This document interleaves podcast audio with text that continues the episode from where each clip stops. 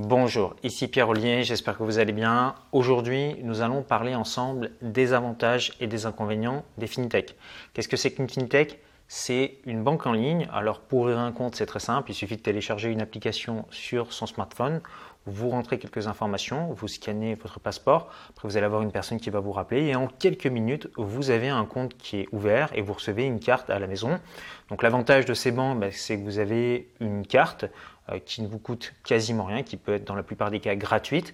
Avec cette carte, lorsque vous allez faire des paiements à l'étranger, bah, si par exemple, je ne sais pas, demain vous partez euh, en Colombie, admettons que vous ayez des euros sur votre compte, bah, votre argent, vous allez pouvoir payer au taux de change en vigueur du, taux Mastercard, du taux Visa, et vous n'allez pas avoir ces frais que peuvent facturer des banques euh, traditionnelles. L'autre avantage, c'est qu'on a son argent qui peut être séparé dans différents pays, parce que des fintechs, vous en avez en France, mais vous en avez également à Hong Kong, vous en avez en Angleterre, vous en avez aux Pays-Bas. Donc ça permet un petit peu de géodiversifier euh, son patrimoine et de ne pas tout laisser dans un seul pays.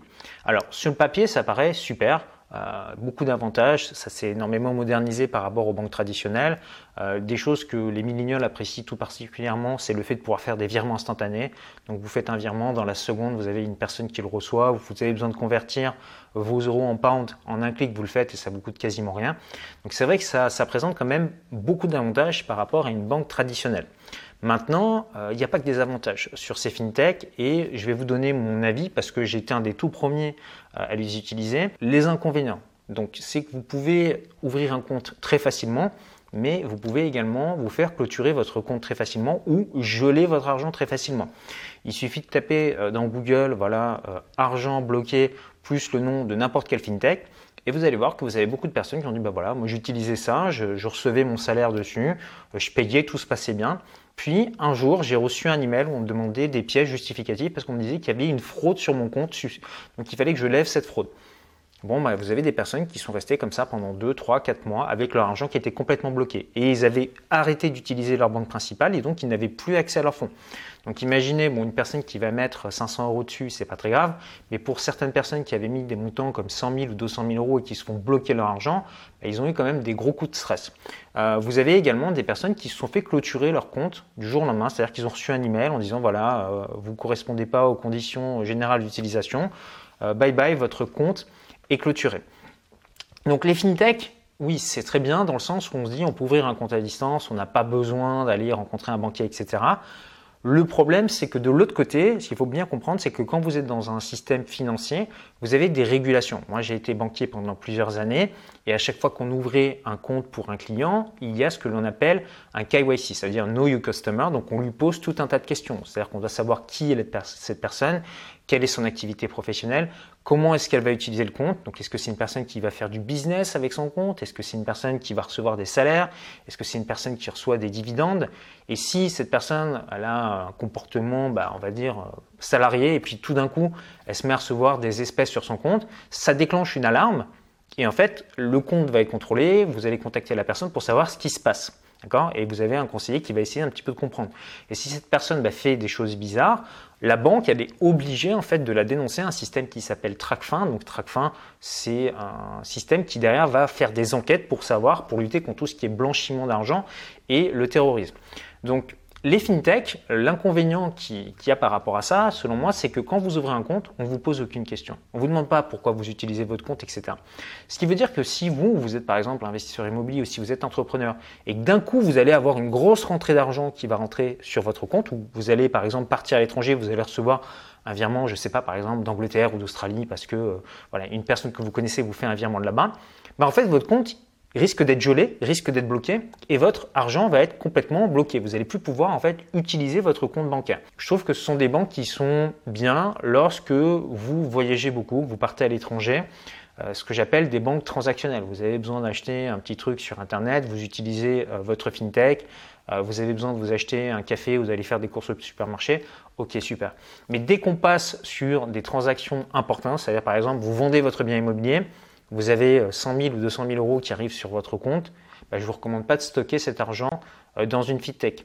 Même chose, euh, si vous avez un business qui commence à générer beaucoup de cash, bah, je ne vous recommande pas de stocker votre argent sur une fintech. Je vous recommande plutôt de placer cet argent dans une banque traditionnelle. Vous allez pouvoir avoir, être en contact avec une personne. Alors, l'autre point sur lequel j'aimerais attirer votre attention, c'est que pour beaucoup de ces fintechs, elles n'ont pas de licence bancaire. Qu'est-ce que ça veut dire? C'est-à-dire qu'en fait, l'argent, quand vous déposez par exemple 1000 euros dans une fintech, en fait, l'argent n'est pas déposé dans cette fintech, il est déposé la fintech a un compte bancaire dans une banque traditionnelle. Donc, vous, vous envoyez 1000 euros à la fintech et cette fintech va prendre vos 1000 euros et va les mettre sur un compte bancaire traditionnel. Mais ce qu'il faut comprendre, c'est que tous les utilisateurs qui sont ici, bah, par exemple, ils ont tous 1000 euros, et c'est, admettons qu'il y ait 10 utilisateurs qui ont mis 1000 euros, bah, vous allez avoir 10 000 euros qui vont être mis en pot commun dans un compte. Mais multiplié par les dizaines ou les centaines de milliers d'utilisateurs, bah, ça fait beaucoup d'exposition. Ce qui fait que si le compte qui, est là, le compte commun, connaît un problème, en fait, euh, votre argent ne sera pas forcément euh, en sécurité. Donc il faut vraiment faire attention par rapport à ça. C'est-à-dire que, comme je vous le disais depuis le début, je ne suis pas contre les fintech, mais il faut pouvoir les utiliser pour de bonnes choses, c'est-à-dire pour des transactions, mais à mon avis, sûrement pas pour stocker son argent. Une autre anecdote que j'aimerais partager avec vous, c'est euh, un compte que j'avais ouvert dans une fintech depuis plusieurs années. Donc tout se passait bien, j'avais transmis donc toutes mes informations. Donc pour le coup, il s'agissait d'un compte de société. Donc ils avaient euh, bah, les certificats euh, de ma société, euh, mon passeport, enfin tout était clean, ils connaissaient mon activité.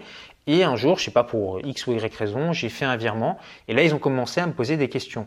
Mais ça a duré pendant 4 mois. C'est-à-dire que pendant 4 mois, j'ai reçu des emails en me demandant ben voilà, euh, pourquoi vous avez fait euh, ce virement de 10 000 euros? Est-ce que vous pouvez me fournir des factures clients sur vos six derniers clients? Est-ce que vous pouvez euh, me justifier telle adresse? Et en fait, à chaque fois que je répondais, on me demandait de nouveaux documents. Et j'ai eu un échange de mails comme ça, de 15 mails en anglais, parce qu'évidemment, ils ne parlaient, pas, parlaient pas en français. Donc au bout d'un moment, je me suis dit, bon écoutez, moi, ça ne m'intéresse pas de faire du business avec une banque qui me pose des questions sans arrêt. Moi, je suis entrepreneur, j'ai pas de temps à perdre avec ça. Donc, ce que j'ai fait, c'est que j'ai pris tout l'argent que j'avais sur cette fintech et je l'ai viré dans une banque traditionnelle. Alors, évidemment, ma banque traditionnelle, elle est un petit peu plus chère. Elle me facture des frais. Lorsque je vais faire un virement, je peux avoir des frais supplémentaires, etc. La carte ne va pas forcément être gratuite.